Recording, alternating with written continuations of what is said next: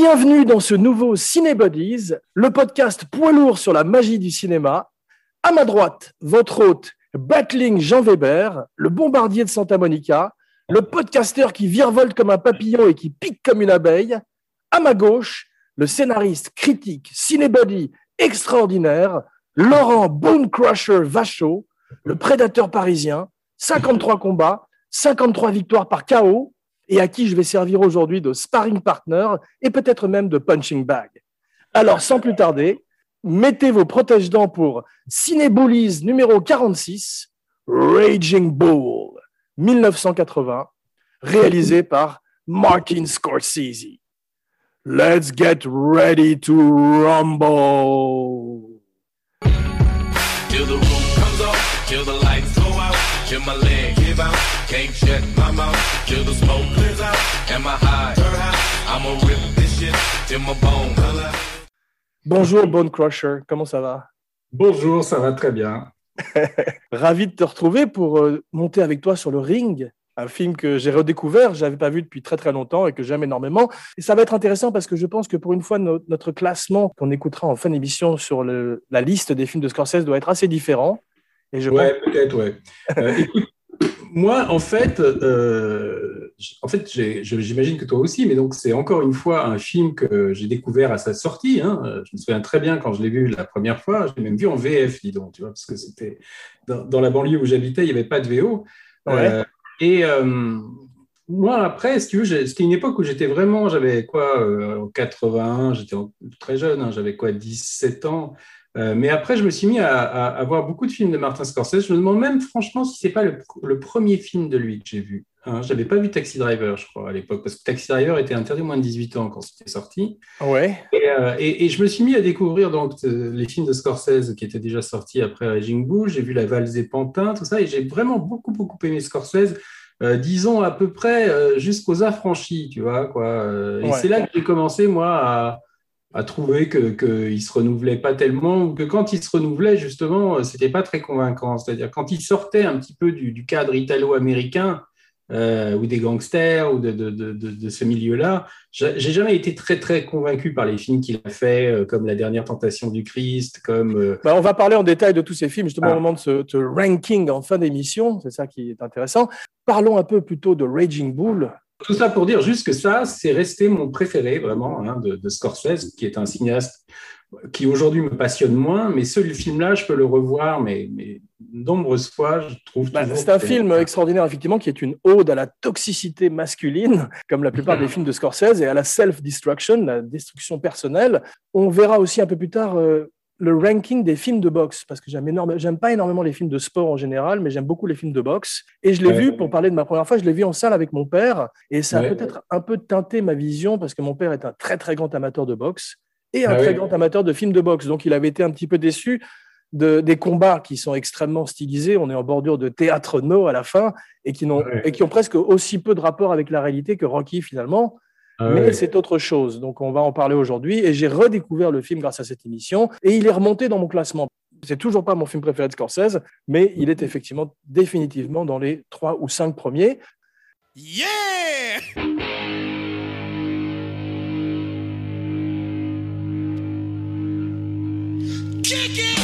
Aujourd'hui, notre histoire commence à l'hôpital, à la fin des années 70. Martin Scorsese a fait une overdose, il est plein de drogue, il a eu une hémorragie interne, et De Niro va le voir pour lui proposer Raging Bull et essayer de lui sauver la vie. Yeah Raconte-nous un peu. Alors en fait, non, ça, ça, ça, remonte à bien plus longtemps que ça. C'est-à-dire, c'est, c'est euh, le Raging Bull, en fait, c'est un projet euh, que De Niro avait. Hein. C'est, c'est, c'est, c'est, plus son film à lui.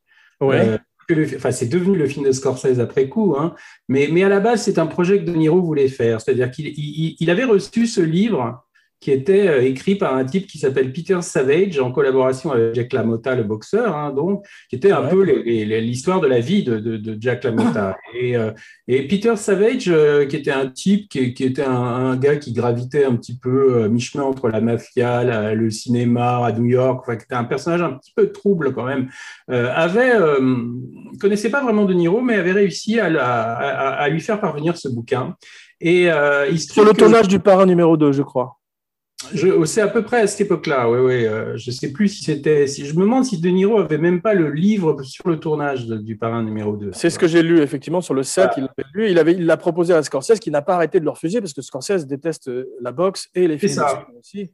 Donc, comme il avait, euh, ils avaient après, ils avaient déjà fait Mean Streets ensemble. Hein, et ils n'avaient pas encore fait Taxi Driver. Mais il a commencé à lui parler de Jack LaMotta comme ça bah, avant Taxi Driver. Il n'arrêtait pas de, le seriner avec ce, avec ce personnage. Et comme tu le dis, Scorsese voulait pas en entendre parler parce qu'il déteste le sport. Ça se voit pas physiquement.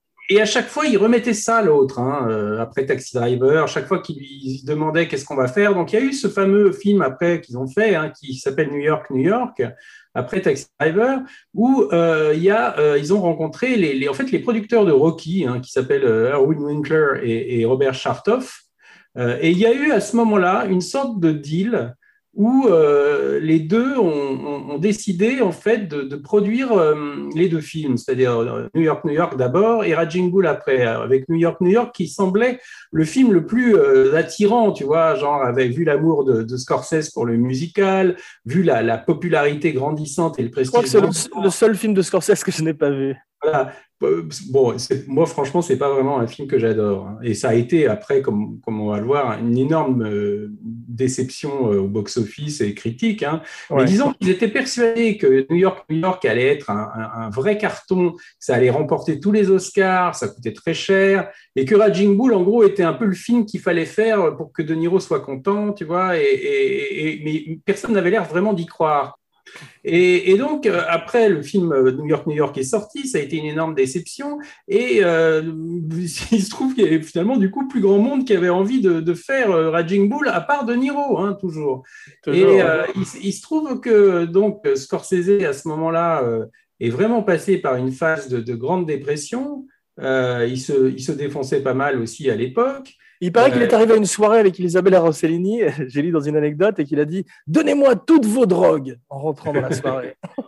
oui, non, il était, il était quand même bien accroché à, la drogue. Et, il dit euh, Attends, pour parler un peu de l'épisode de, drogue de la vie de Martin Scorsese, il dit que son point le plus bas, c'était au Festival de Cannes de 1978, où il a une journée où il fait interview sur interview. Tu n'étais pas dans les, dans les journalistes par hasard, non? Non, je déconne. non. le plus jeune journaliste de France. Et il envoie un avion privé à Paris parce qu'il n'a plus de cocaïne ça, je ne sais pas, hein, parce que bon, il était, euh, il a surtout son, son, son, nadir, comme on dit. Hein. Il l'a atteint en fait quand il a, le nadir, si je peux quand il a commencé à faire ce film là avec le Robbie Robertson et The Band, tu vois, qui s'appelait The Last Waltz. Quand je pense à Fernande, The Band, The Band. qui a été présenté, je crois, à Cannes d'ailleurs en 70. Ah, tu as vu, il y a une scène dedans où il y a Neil Young qui a une boule de cocaïne dans le nez. C'est vraiment Raging Bull. Moi, je n'ai jamais vu ce film hein, parce que ça m'intéresse absolument pas. Bah, regarde sur YouTube la scène avec Neil Young, il a une grosse boule de cocaïne coincée dans le nez, il ne le sait pas. Yeah et, donc, euh, après, il s'est carrément mis à habiter avec Robbie Robertson, euh, Scorsese, hein, euh, qui était lui quand même un type très drogué. Et, c'est à partir de là où il paraît qu'ils habitaient ensemble dans un appartement où ils avaient mis des planches sur les, sur les, les fenêtres pour pas que la lumière du jour rentre. ils passaient leur temps à se droguer et à regarder des films. Euh, donc, donc, en fait, là, il est vraiment tombé très bas. Et pendant ce temps, euh, De Niro, lui, était occupé quand même à faire euh, Voyage au bout de l'enfer, tu vois, qui était donc pas. Il était Chacun était dans son voyage au bout de l'enfer, en fait. Il était parti en Thaïlande tourner Voyage au bout de l'enfer, donc le tournage était long. Quand il est revenu, donc il a, il a, il a vu que l'autre était quand même dans un dans un état pas possible. Mais donc, ce qu'il faut dire, c'est que De Niro avait commencé un entraînement malgré tout euh, bien avant le, début de Voyage au bout de l'enfer, parce qu'il pensait que Raging Bull allait démarrer plus tôt. Donc, il avait commencé vraiment une préparation physique où il était extrêmement en forme. Tu vois, il avait perdu du poids, il prenait du muscle, il avait des préparateurs physiques. Euh, et donc, à un moment, il a dit bon bah, je vais faire Voyage au bout de l'enfer parce que Marty est pas en forme. Et euh, bon, mais disons que quand tu le vois dans Voyage au bout de l'enfer, il a déjà commencé sa préparation. C'est le prisonnier de guerre le plus en forme de l'histoire de Vietnam. Voilà.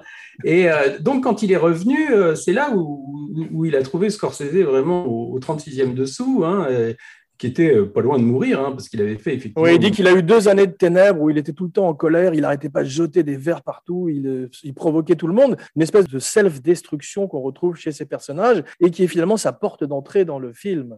oui, et ce qu'il faut dire avant, enfin ce qu'il faut dire avant, hein, c'est qu'il y a des scénarios qui ont commencé à être développés déjà depuis carrément l'époque de 1976 à peu près, tu vois. C'est-à-dire qu'il y a donc un type qui était un copain de, Scorsese qui s'appelait Mardik Martin, tu vois qui est un Iranien d'origine, si tu veux, et qui, que Scorsese avait connu à, bah, à l'école de cinéma. Et, donc, ils ont commencé à, se, à, réfléchir sur euh, Raging Bull. Et l'autre a commencé à écrire un scénar, en fait, qui, euh, en fait, il s'intéressait pas tellement non plus à la boxe Mardik Martin, mais comme c'était un copain de Scorsese, l'autre tenait absolument à ce qu'il soit quelqu'un de proche de lui qui écrive le scénar. Ah et, et, et, en fait, il a, il a, commencé à écrire en fait un biopic assez classique, si tu veux. Et, et ça plaisait pas du tout à, à De Niro, ni à, ni à Irwin Winkler. Et il paraît que Scorsese était pourtant quand même, euh, il y a des trucs qu'il aimait bien dedans, mais je crois que comme il n'était pas du tout sur le coup, en fait, il n'avait pas un bon jugement. Et à mm. partir de là, ils se sont dit, euh, ça, ça va pas du tout, il va falloir faire intervenir quelqu'un qui, qui, nous remette les choses un peu d'équerre. Et c'est là qu'ils sont allés voir Paul Schrader, tu vois.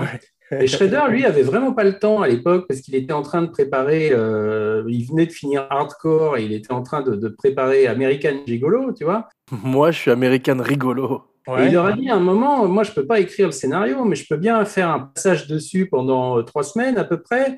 Euh, mais j'ai qu'une petite fenêtre de temps entre telle heure et telle heure, parce qu'il était tellement occupé qu'il ne pouvait l'écrire que le soir, entre, entre 6 heures du soir et, et 6 heures du matin, je crois, tu vois. Quoi. Donc, euh, et en fait, il a, il a, il l'écrivait dans un bar complètement bourré. Il, il s'en ouvre aujourd'hui. Hein. Il dit qu'il écrivait en fait ivre à l'époque. Euh, parce que ça le libérait complètement. C'est-à-dire qu'il pouvait, euh, comme ça, comme euh, moi je pense qu'il pouvait se droguer aussi, hein, parce qu'il il raconte quand même qu'il était dans un, dans un, café, enfin pas un café, mais un bar. C'est là qu'il commençait ses séances d'écriture en écrivant quasiment euh, sur les, serviettes en papier. Hein. Euh. Et il y avait le type qui était là avec lui, euh, qui lui tenait compagnie des fois, c'était Don Simpson, tu vois, le, fameux producteur qui est mort d'une overdose de, cocaïne, le producteur de qui à l'époque était à la Paramount. Ils étaient très copains tous les deux.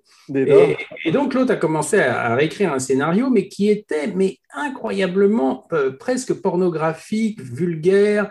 Enfin, oui, là. Euh, Mais Schrader dit qu'il a fait exprès pour essayer de voir ce qui pouvait passer par rapport. C'est ça. Euh, donc il y a l'alcool aidant, mais disons que c'est un scénario qui a euh, complètement effrayé euh, les, les, mecs. Oui, parce que la mota se masturbait et au lieu de se. Oh, mais tu voyais une carafe d'eau sur le sexe, il, il, trempait son sexe en érection dans la carafe. C'est ça, voilà. Il y avait des plans vraiment de, de, de, de, porno qui avaient l'air pornographique. Alors, et ça s'appelait Raging Bull avec un S à la fin parce qu'on voyait ses couilles aussi.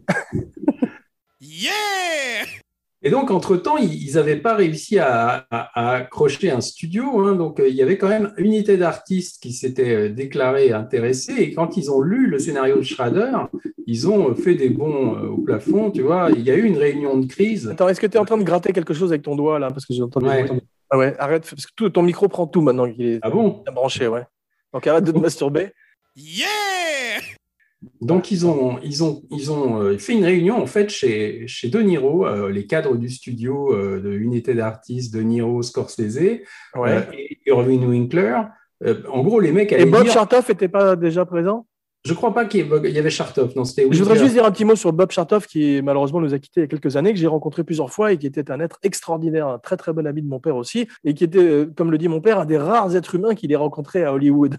Vraiment un type formidable et qui est donc le producteur de Rocky avec Irwin Winkler. Et on a l'impression que Raging Bull est un peu leur anti-Rocky d'une certaine manière. C'est un peu devenu ça, oui, mais euh, à la base, je ne sais pas s'ils l'ont vraiment conçu comme ça. Ce qui s'est passé, c'est que Irwin Winkler voulait être en business avec Scorsese, il voulait faire New York, New York, et il a un peu pris Raging Bull comme ça, tu vois, euh, à la base. Et plus il le développait, plus il se rendait compte que c'est un film sûrement qui allait nulle part. Et il n'y avait que De Niro qui y croyait. Tu vois. Qui s'accrochait. Donc ils sont à cette lecture, donc ils sont euh, avec Scorsese. Ah, et il y, a, y, a, un cadre du studio Unité d'artistes qui s'appelle David Field, tu vois, euh, qui mhm. commence à dire mais personne. D'abord, on, on, déteste ce scénario. En gros, on n'a pas envie de, de, faire ce film parce que qui va s'intéresser à un personnage comme ça quoi? Surtout quand il n'y a personne avec qui s'identifier. Tout le monde est monstrueux dans ce film. Tout le monde est monstrueux. Ce gars est une ordure. Euh, en gros, c'est un cafard. C'est un film sur Mr. Hyde où il n'y a pas de Dr. Jekyll. C'est curieux. Et, donc, en disant le mot cafard, il paraît que De Niro est devenu mais complètement blanc et, qu'il a, il a failli pendant trois secondes. Les gens ont eu peur qu'il balance le type par la fenêtre, tu vois. Quoi. Et il leur a simplement dit c'est pas un cafard. Et à partir de là, ils ont compris qu'il n'y avait plus rien à dire, tu vois, et donc ils sont sortis. Là, Irving Winkler a réussi quand même à les, à les repêcher pour qu'ils ils acceptent qu'il y ait un troisième, une troisième version du scénario, euh, avant de prendre leur décision. Et en fait, euh, c'est là qu'après Scorsese a fait sa, sa, sa crise. Et, et, donc, ils, ils, ont décidé en fait de réécrire le scénario tous les deux euh, après la sortie d'hôpital de, de, Scorsese euh, de Niro et Scorsese en allant euh, à Saint-Martin, tu vois, une, île euh, des Caraïbes. Qui a été rebaptisée pour l'occasion Saint-Marty. Et on, on, leur avait réservé donc une, dans un hôtel un, bungalow, je sais plus. tu as vu les photos? Tu as vu les photos de la plage? On dirait les bronzés. Et donc, ils ont des verres. ils, sont partis ils sont partis là-bas tous les deux avec une fille euh, qui était une, leur secrétaire et qui, en fait, ils cherchaient quelqu'un pour pouvoir euh, taper à la machine euh, les, les, le, script, hein, parce qu'eux, ils ne savaient pas taper et, et, ils voulaient juste prendre des notes. Il y avait des notes dans tous les sens. De Niro avait pris des notes depuis 2-3 ans.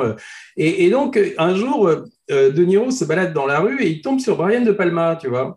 Et, et, Brian De Palma commence à discuter avec lui et l'autre lui dit voilà, on va partir à Saint-Martin avec Scorsese pour réécrire le scénario et euh, tu connais pas euh, quelqu'un qui pourrait s'occuper de, d'écrire, de, taper nos, ce qu'on va écrire. Et, là, il lui dit, si, si, moi je connais une fille très bien là, qui vient de travailler avec moi sur euh, mon film, la Home Movies, hein, un film qu'il avait fait avec des étudiants du Sarah Lawrence College, et il dit, euh, elle est très bien, tu appelles-la de ma part. Une fille qui s'appelle Gloria Norris. Et donc, ils ont appelé cette nana qui est partie avec eux à, Saint-Martin, et tous les trois, pendant je ne sais pas combien de, de, jours, hein, ils sont restés longtemps là-bas, et pareil, pareil, avec un train de vie assez curieux, parce que tu avais deux côtés de Niro qui, lui, euh, était sur la plage tous les matins à 6 heures pour courir, pour faire des pompes, tu vois. Enfin, il y avait un entraînement sportif quand même extrêmement contraignant parce qu'il voulait garder la forme, tu vois. Bien sûr, bien et de l'autre côté, tu avais Scorsese qui, lui, ne prenait pas le soleil, restait à l'intérieur du bungalow et se faisait euh, venir de Paris. J'aimerais voir un film, un film sur les deux en vacances, ce serait fantastique. Mais il paraît qu'en fait, là, les fameuses photos que tu as vues où tu les vois avec leur pina colada et tout ça, c'est le dernier jour qu'ils ont pris ça. Mais ils sont, ils ont, ils, ont jamais été fringués comme ça. Ils ont jamais été sur la plage sinon, tu vois. On a l'impression que c'est week-end à Bernise. Non, non, non, non, ils ont fait ça pour déconner le dernier jour.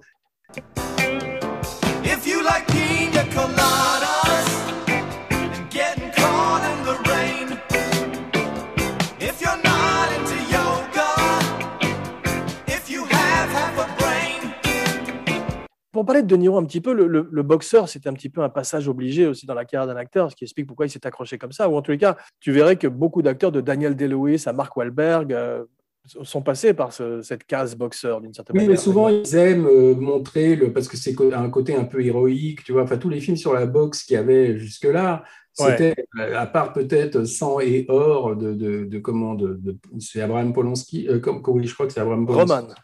Euh, et il avait, c'était plutôt, tu vois, même le film de Paul Newman, là, euh, marqué par la haine et tout ça, c'est des. Euh, on va en parler un petit peu justement de, tous ces films. Et ça, c'était quand, quand De Niro a lu la biographie de, de, La Mota, il y a quelque chose qui a, qui a cliqué avec lui. Il y a, il y a un truc là-dedans qui, qui, lui a parlé et qui ne parlait visiblement à personne d'autre. Quoi.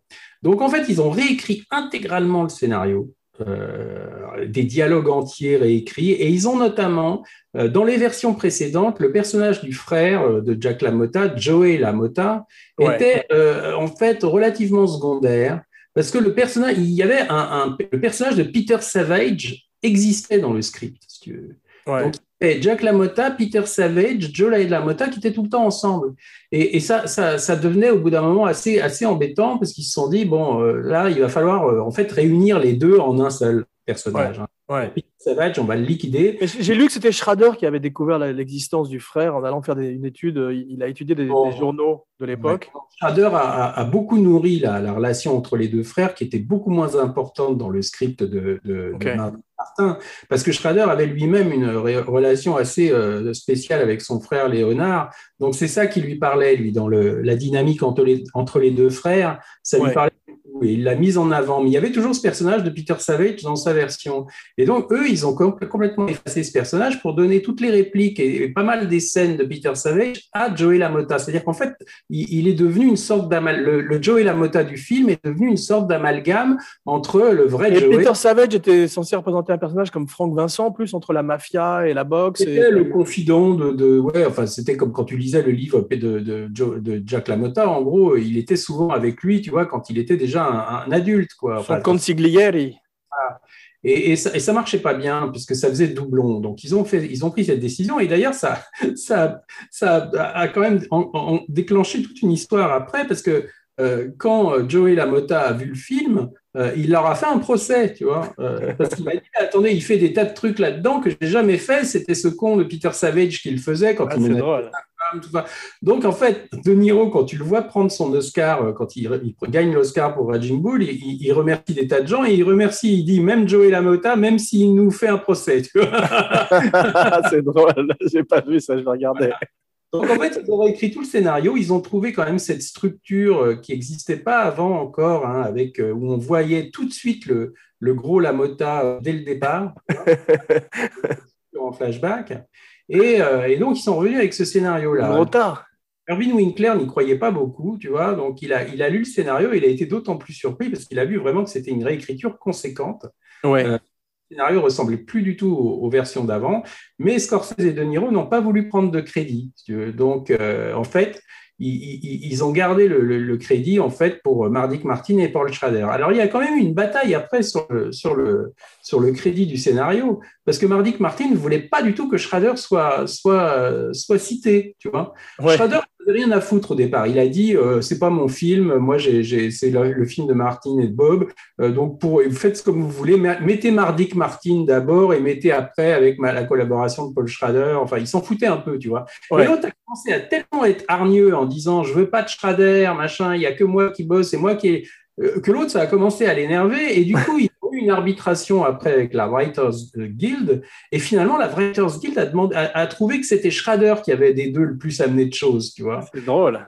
Paul Schrader a été cité en premier avant Mardik Martin au générique. Donc Schrader se marre en disant ce con en fait aurait accepté ce que je lui aurais proposé dès le départ, il aurait été cité avant moi. Quoi, tu vois. En plus, Schrader était costaud à l'époque. C'est effectivement juste pré-American Gigolo. Il est sur le point d'exposer le moment le plus puissant de sa carrière. ouais. Mm. il est en train de tourner American Gigolo en gros quand tout ça se, se passe. hein. Donc, il est en position de force, effectivement.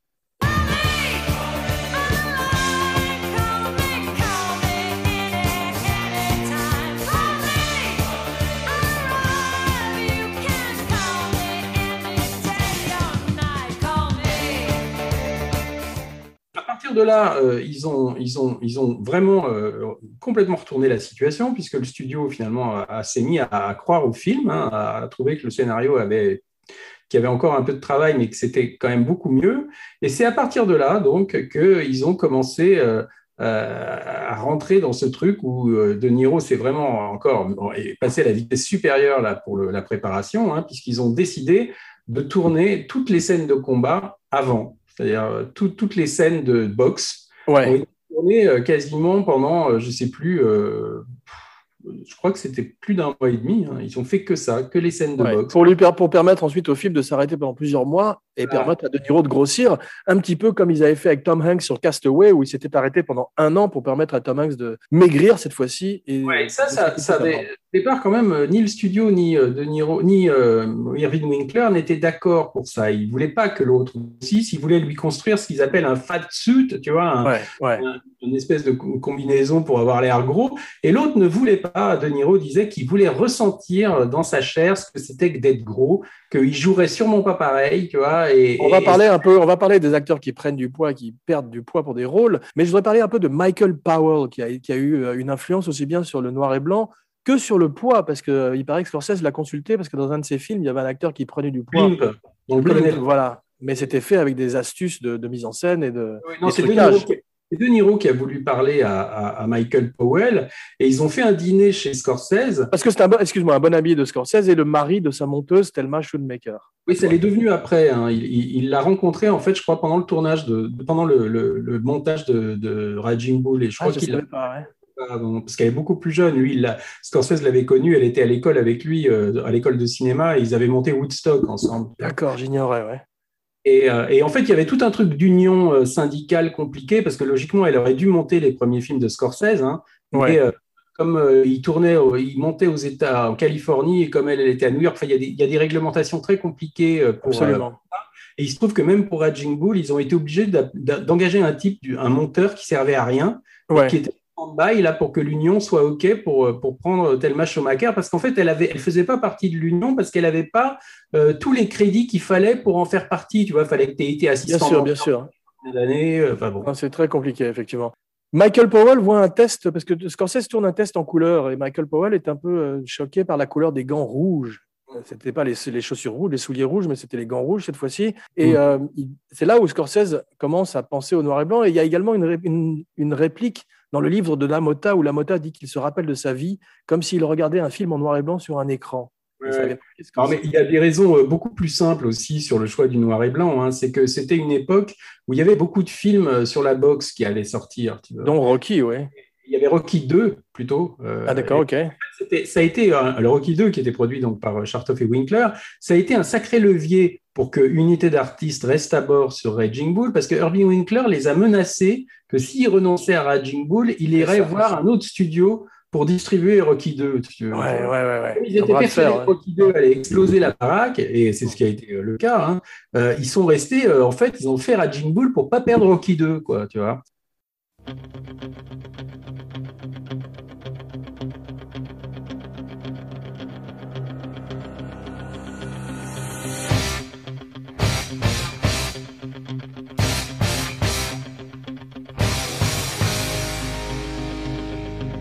Et donc, il y avait quand même plusieurs films. Il y avait euh, Rocky 2, il y avait euh, un film, je crois, de Franco Zeffirelli qui s'appelait Le Champion avec, euh, avec John Voight. Ouais, et Ricky Schroeder. Voilà, il y avait un film avec Ryan O'Neill et, euh, et Barbara Streisand qui s'appelait The Main Event, tu vois, le, le Ouais. tendre combat, tu vois. Tendre Donc, en fait, combat. je crois qu'il y en avait même encore un autre. Enfin, en tout cas, Scorsese s'est dit, si on fait en noir et blanc, au moins on se différenciera de, de- de tous ces films, quoi. Enfin, on- parce qu'il voulait pas du tout être, euh, être en fait un film de boxe, quoi. C'était pas du tout son intention. Donc, il voulait, Ouais. il voulait se démarquer. Non, c'est vrai. Et euh, Lamotta, tu as vu, c'était un des plus grands euh, boxeurs de l'histoire de la boxe quand même. On, on l'appelait a slugger, a swarmer, a bully. Et il paraît qu'il mordait ses adversaires dans les, dans les cordes. On ne voit pas dans le film ça, un peu comme faisait, a fait Tyson.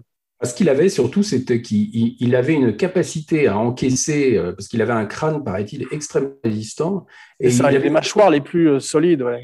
Capacité à prendre les coups, ce qui fait que l'adversaire se fatiguait, tu vois. C'est-à-dire, à force de lui taper sur la gueule, il se fatiguait. Ouais. Et l'autre, après, euh, pouvait le démolir, tu vois, parce que le mec était, était, était affaibli, quoi. Enfin, c'est ce qui se racontait et ce qu'on voit un peu dans le film, quand même, parce que tu vois quand même qu'il y y a tout ce côté maso, quoi, de, pour se punir, de se faire démonter la gueule, où tu vois qu'il est carrément, euh, il pisse le sang de partout. Donc ça, Ouais, c'est mais c'est Quasimodo à la fin, comme, comme Stallone d'ailleurs. Il y a un côté presque combat de c'est un peu exagéré parce que tu- quand, tu, quand tu vois un nez qui est cassé à la boxe et tout, ça ça fait pas des, des, des jets de sang. Tu vois, là, tu as l'impression qu'on est dans un truc. euh, Un film pour, gore. ouais. pour le noir et blanc, il y avait aussi l'argument du sang, c'est-à-dire que Ah il oui. préférait voir un sang noir, tu vois, enfin, plutôt que, que, que du truc rouge qui allait être partout. euh, Comme être- Hitchcock pour Psychose et la douche. Bah, ils se sont inspirés de ça, hein, le fameux, la fameuse scène où, où Lamota en fait se fait démolir par euh, Sugar Ray. Ouais. Euh, le découpage est inspiré de la scène de douche de Psychose, tu vois. Ça m'étonne pas. Et euh, ils utilisent tous les deux du chocolat Hershey. Ouais. Ça, ça lit mieux à l'écran que le, le c'était un mélange de, de sirop, de sirop de chocolat et je sais plus quoi d'autres trucs. Enfin, Sur mais- caroube aussi, peut-être. Ouais. et, euh, et oui, oui, mais absolument, il s'est il s'est inspiré de Psychose, quoi.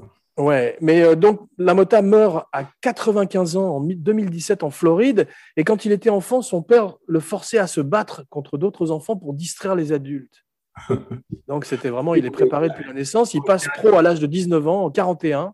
C'est un type qui a été exposé à la violence tout le temps, qui n'a vécu que par la violence, sûrement un type beaucoup moins euh, finalement touchant et émouvant que ce qu'ils ont réussi à faire dans le film. Parce que ce qui est, ce qui est formidable dans le film, c'est comment tu arrives à partir d'un type qui est, qui est un ignominie, enfin un mec, mais qui, qui, qui, effectivement euh, qui tape sa bonne femme, enfin qui est autocentré, qui est ignoble avec son frère, enfin tout ça. Comment ils arrivent à rendre humain et finalement même touchant un personnage comme ça? Oui, mais Schrader dit que c'est à la fin, il essaye de le, de le racheter, de lui donner une rédemption, en, en particulier, une en, citant ce, rédemption. en, particulier, en particulier en citant ce passage de la Bible. Mais selon lui, c'est une fausse rédemption. Il l'a jamais eu, la Mota, d'après lui. Ah, en vrai, il l'a jamais eu. Non, non. il a été marié sept fois. il a joué dans The Hustler, un de mes films préférés. Ouais. Il joue le barman dans The Hustler, l'arnaqueur. On l'appelait The Bronx Bull. D'ailleurs, il y a un film qui s'appelle The Bronx Bull avec William Forsythe. Tu l'as vu? Non, non. qui est aussi inspiré de la vie de Lamotta. Il voulait l'appeler Raging Bull 2, mais le studio a menacé de faire un procès, donc ils l'ont appelé d'un autre surnom de Lamotta qui est The Bronx Bull. Parlons un petit peu de casting. De Niro voit un jeune Pesci à la télévision et tout d'un coup lui donne une carrière. Ils ont commencé, en fait, il y a un personnage, qui, une, personne qu'il faut citer absolument, qui est une directrice de casting qui s'appelle Saïs Corman, tu vois? Ouais. Euh, Saïs, C-I-C-I-S, pardon. C'est Ok. euh, prénom. Et euh, c'est elle, en fait, qui a fait le casting de Raging Bull, hein, qui a trouvé euh, tous les acteurs. Et, euh, et au départ, il voulait des visages nouveaux, c'est-à-dire il voulait pas euh, des acteurs connus pour jouer Joey, pour jouer Vicky Lamotta, pour jouer. Il, il voulait De Niro et autour de lui, il voulait mettre vraiment un, un- un- une espèce de, de, de, de, de, de- de bande d'acteurs comme ça, de, de- Ouais. qui avait l'air authentique, quoi, qui ne voulait Mhm. pas euh, avoir l'air Hollywood. Donc ils ont commencé à chercher des gars qui n'étaient pas des, des grosses vedettes, tu vois. Donc euh, c'est cette fameuse directrice de casting, Corman, qui a, qui a écumé vraiment tous les, les, les, les théâtres, les- Mais on dit que Pesci avait arrêté de jouer la comédie depuis 4 ans. Il travaillait dans un restaurant. Il se, il se focusait sur ça. Il se focalisait sur sa carrière musicale avec Franck Vincent. C'est ça. Il avait, euh, il, il- il travaillait dans un restaurant effectivement à l'époque, et il avait joué dans un film euh, qui s'appelait euh, The Death Collector, tu vois, qui est ça. film complètement oublié aujourd'hui. Puis moi, dont j'avais jamais entendu parler, franchement, d'un certain Ray DeVito, je crois, qui a fait que ça. frère de d'ailleurs. Et qui était produit bizarrement par les producteurs Panzer et Davis qui ont fait Highlander, le film avec Christophe Lambert après, tu vois, c'était un, Ah oui. un film de 76 à peu près. Et donc, en fait, euh, Joe Pesci jouait là-dedans avec Franck Vincent, tu vois, parce qu'ils étaient copains et ils jouaient euh, tous les deux dans le film. Parce qu'ils faisaient de la musique ensemble aussi. Avec Voilà. un troisième Et- larron. De Niro est tombé sur ce film, c'est-à-dire que Saïs Corman avait repéré ce film et a dit à De Niro Regarde ce truc, il y a un gars là-dedans qui est formidable pour Joey. Donc il a regardé le, Death Collector et il a été effectivement très impressionné par, par Pesci qui à l'époque avait décidé de- d'arrêter le cinéma. quoi. Franchement, ça Un petit peu comme Jean Reno quand euh, Besson va le rechercher pour le dernier combat, je crois. Un petit peu, mais Harvey Keitel, c'était un peu comme ça au départ aussi. hein. Quand, il, quand il, a, fait ses premiers films avec Scorsese, ça marchait pas bien au départ. Il avait, quand il a fait euh, le premier film, c'était, euh, je sais plus comment, euh, enfin le premier film qu'ils ont fait ensemble, il était quasiment, il avait un autre boulot, tu vois. Enfin, il, était ailleurs. Et, là, c'était pareil. Et, Joe Pesci était dégoûté en fait par le milieu du cinéma parce qu'il avait eu des expériences en Californie. Il avait été vraiment été- Maltraité. par pas mal de directeurs de casting. Enfin, c'était un milieu qui le dégoûtait, donc il voulait se concentrer euh, sur le restaurant. Et, alors, tu les vois avec Francky Vincent, ils avaient, euh, ils avaient eu une carrière musicale avec des, des coiffures pas possibles, tu vois. Enfin, Et des moustaches magnifiques, surtout euh, lui ressemble à Mario dans Super Mario. ça. It's me, Mario! Et, et donc, ils sont allés le voir. et il a fallu quasiment presque le, le, le, le forcer. Hein. Et quand il a lu donc les, les scénarios, parce que lui, il n'a pas découvert tout de suite le scénario que, que De Niro et Scorsese avaient écrit ensemble à, À Saint-Martin. il a- vu d'abord le, le scénario de Mardick Martin et il s'est dit je suis désolé mais il y a rien à jouer là-dedans quoi. Enfin je, fais de la figuration tu vois. Enfin non vous êtes sympa mais c'est gentil d'avoir pensé à moi mais non. Et donc après quand il a re- ils lui ont donné le scénario de Schrader il a trouvé ça un peu mieux mais euh, c'était toujours pas ça. Et après quand il a vu le scénario final là vraiment il a dit oui et c'est lui qui leur a amené Francky Vincent après tu vois pour euh, pour Qui est pour- magnifique et ça commencerait une longue, une longue relation cinématographique entre les deux, puisqu'ils n'arrêtent pas de se taper euh, sur la gueule à travers trois films. Et le- après, le casting euh, qui a été le décisif aussi, c'était celui de la fille qui allait jouer la, la femme de, la Mota, de Vicky Lamotta, tu vois. Voilà. parce que Est-ce que Pesci l'a vraiment vu à un concours de Miss quelque chose dans un restaurant ou dans un bar? Il l'a vu dans un bar, je sais. euh, et euh, il y avait un copain à lui qui tenait un bar. Et un soir, il était allé prendre un verre. Et en fait, il y avait une photo de, de cette fille qui s'appelle Cathy Moriarty, donc, euh, qui était accrochée derrière. Et il a dit Mais c'est qui cette fille? Alors, lui a dit Ah, mais c'est une copine, machin. Donc, ils, ils- ils ont réussi à la voir parce qu'elle elle était. Je sais plus si elle travaillait C'est son comme- premier film, elle est remarquable parce qu'elle a réussi à avoir le rôle parce qu'ils ont mis plusieurs photos d'elle face à côté de la, la vraie euh, la Madame Lamotta, Vicky Lamotta, et elle ressemblait comme deux gouttes d'eau. Les, les exécutifs ne savaient pas distinguer l'une de l'autre. jeune à l'époque. hein. Elle- Je crois qu'elle avait 15 ou 16 ans quand elle a passé le casting. Oui, Et- mais quand elle tourne le film, elle a 18 ans, je crois. Oui, oui, quand elle a tourné, elle était un peu plus âgée, mais ils l'ont repérée, elle était encore très jeune. Ouais. Et, euh, Mais elle, fait, elle me fait penser à ces anges blonds qui traversent les films de Scorsese, comme euh, Jessica Lange ou surtout comme Sybil Shepherd dans Taxi Driver. Bah, elle ressemblait surtout de manière assez frappante, euh, comme Vicky Lamotta d'ailleurs, à Lana Turner un peu. Tu Ouais. vois, quoi. Absolument. Et cette, ces coiffures, cette coiffure insensée qui devait prendre des heures aussi. Une architecture exceptionnelle. En fait, la fille était tellement débutante, tu vois, qu'elle est arrivée au casting très décontractée. euh, elle n'a pas du tout eu de. de, de, de- c'est pas qu'elle y croyait pas, mais disons, elle n'était pas du tout impressionnée de voir De Niro, elle n'était pas du tout impressionnée de voir Scorsese, puisqu'elle les connaissait à peine, tu vois. Elle- Ouais. Et c'est ça, en fait, qui leur a plu. C'est-à-dire, ils ont dit, mais cette fille est incroyable, tu vois, il fallait quelqu'un qui puisse tenir son rang en face de la mota, tu vois, aussi, comme ça. Et parle surtout que les scènes d'impro où il se lâche, t'as peur pour elle, effectivement. Et il paraît qu'elle était assez, assez imp- impressionnante dans, dans, dans les, scènes qu'elle avait passées en audition.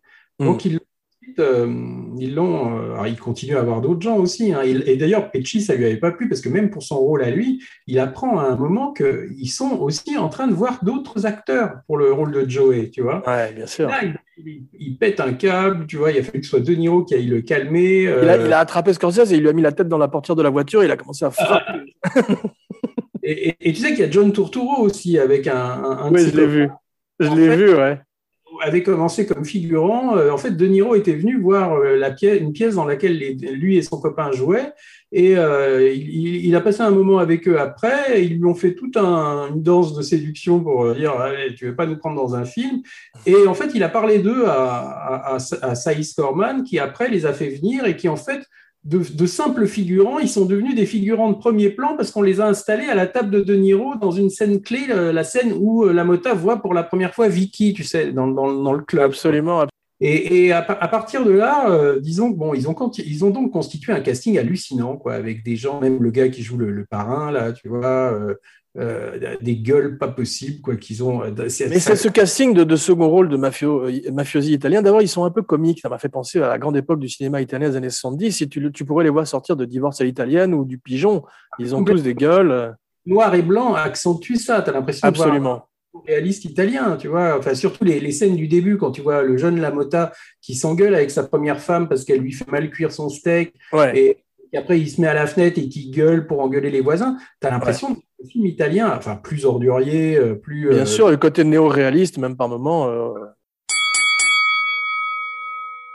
Euh, c'est Jack LaMotta qui entraîne Bobby D, qui entraîne Robert De Niro. Il dit qu'il est un des, à l'époque, un- il aurait pu être un des 20 meilleurs poids moyens de l'époque. Parce qu'il a, relativisé tout ça, hein, parce que de, a dit pas mal de, de conneries. En fait, Ouais. c'est sur- c'était surtout Peter Savage et, et le gars qui avait fait la préparation du- des boxeurs pour Rocky aussi qui faisait ça. Et Ouais. Lamotta était là pour dire Ouais, je suis pas tombé comme ça, mais il paraît que si tu te fies à Lamotta, euh, t- t- on était, euh, l'autre, il voulait tellement se mettre en avant tout le temps, tu vois. Bien que- sûr, bien sûr.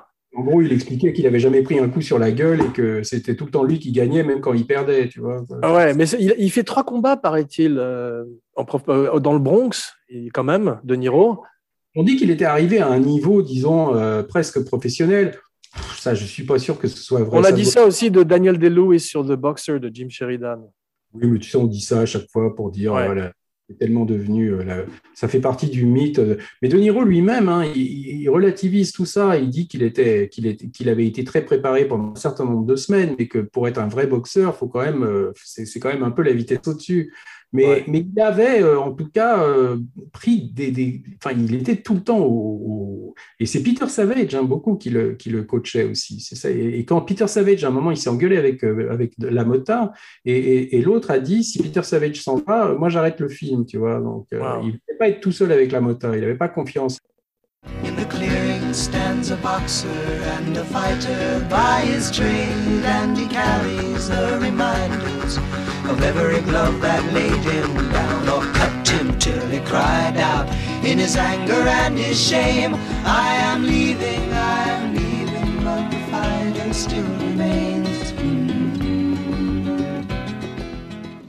J'aime beaucoup, comme je te disais, les films de boxe. Je voudrais parler de quelques films de boxe avec toi, euh, en commençant par Gentleman Jim en 1942, que j'aime beaucoup, avec euh, Errol Flynn, même si j'ai découvert par la suite dans un documentaire que Gentleman Jim était un incroyable raciste dans la vie. On le Oh. voit dans cet extraordinaire documentaire qui s'appelle Jack Johnson, Unforgettable Blackness de 2004. Tu l'as vu celui-là? Moi, j'ai jamais vu Gentleman Jim, tu vois. Euh, c'est c'est pas du tout un film que je connais.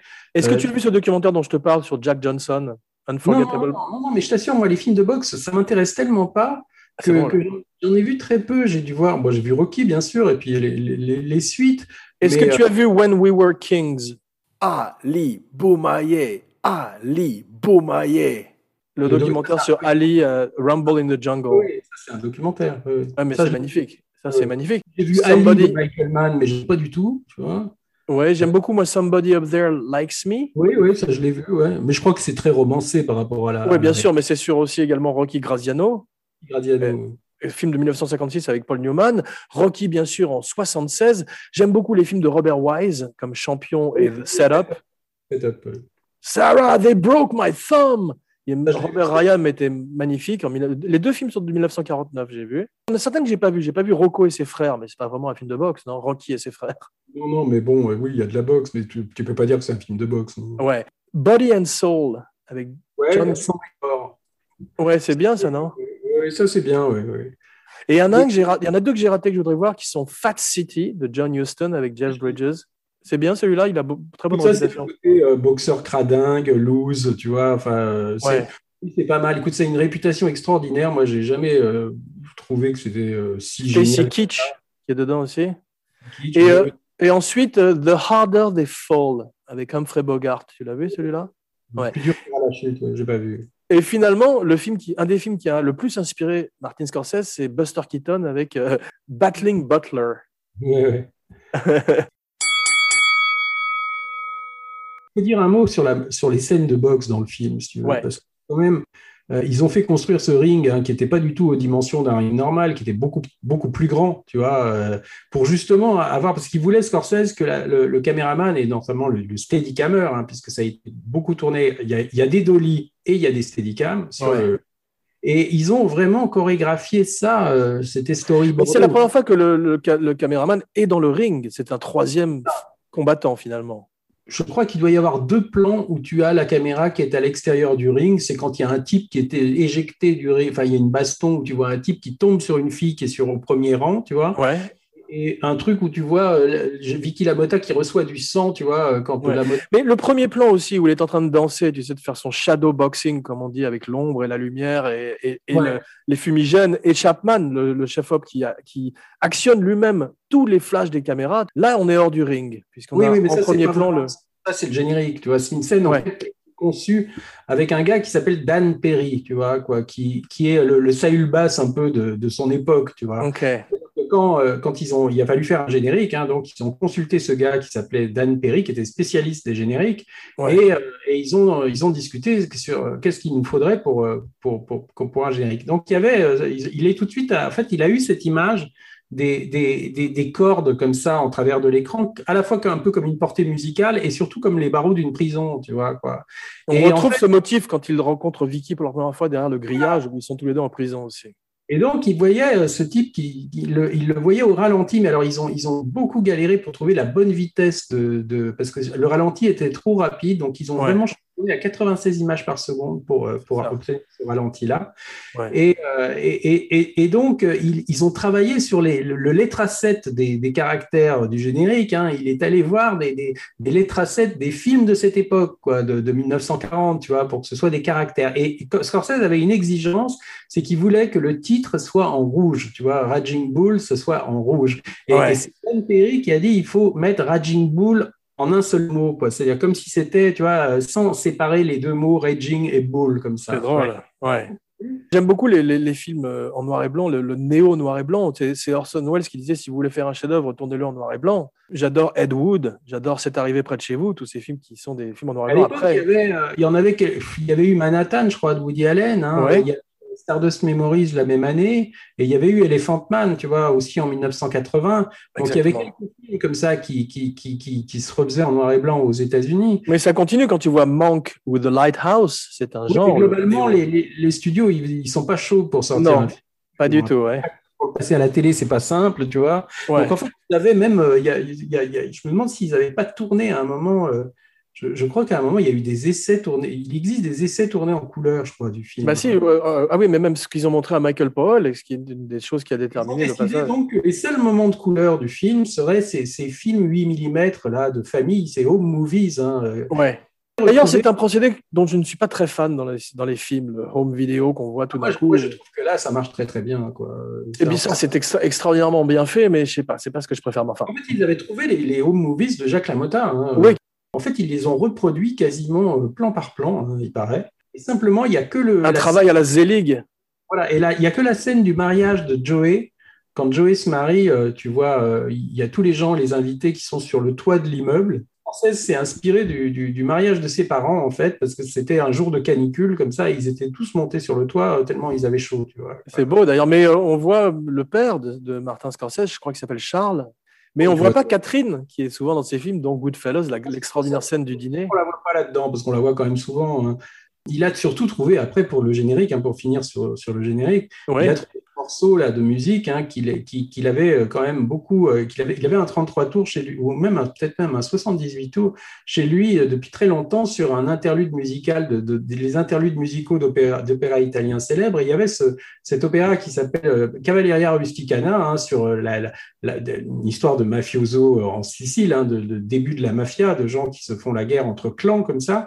Ouais. Et donc, il y a ce morceau qui s'appelle Intermezzo, euh, donc intermède, et qui était d'une grande tristesse, comme ça, d'une grande mélancolie. Et, et- et il avait toujours envisagé ce morceau-là pour le début, tu vois. Et, et Ah donc, ouais.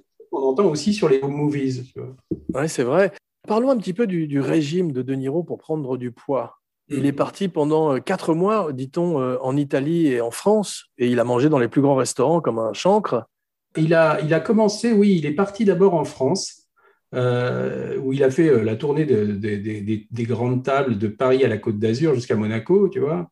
Et, et- et simplement, il, il a un peu regretté en fait de ne pas être parti en Italie tout de suite, parce qu'il trouvait que, la, il trouvait que la, la France avait une cuisine trop riche. C'est-à-dire que, euh, en- comme il avait un, un certain nombre de repas à prendre par jour, je crois qu'il mangeait trois ou quatre fois, enfin, il y avait, il y avait quatre repas, je crois. Ouais.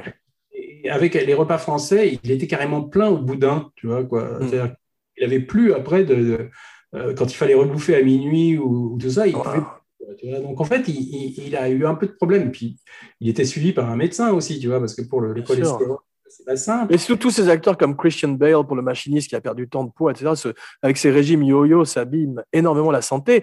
Le plus triste, c'est quand ils le font pour un film qu'on ne voit pas, comme Jared Leto, qui avait fait un, un film qui s'appelle Chapitre 27 sur l'assassin de John Lennon, et qui avait pris euh, pareillement euh, plein de poids. Mais tu as vu qui a détrôné De Niro dans la prise de poids ensuite?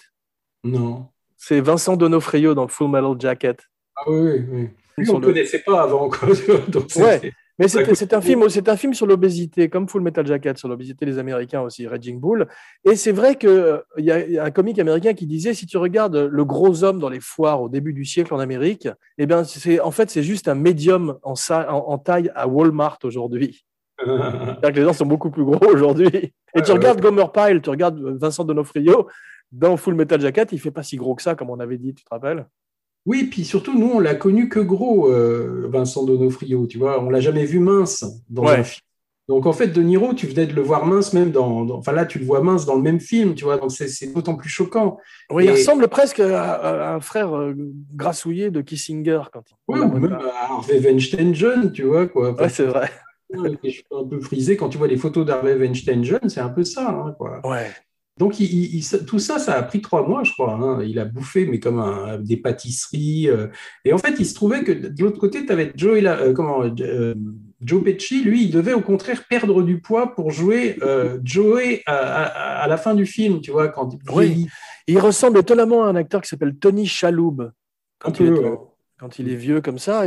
Ce film Raging Bull, c'est une des dernières fois avec peut-être Cape Fear où De Niro s'investit à ce point-là dans un rôle physiquement, en tous les cas, je trouve.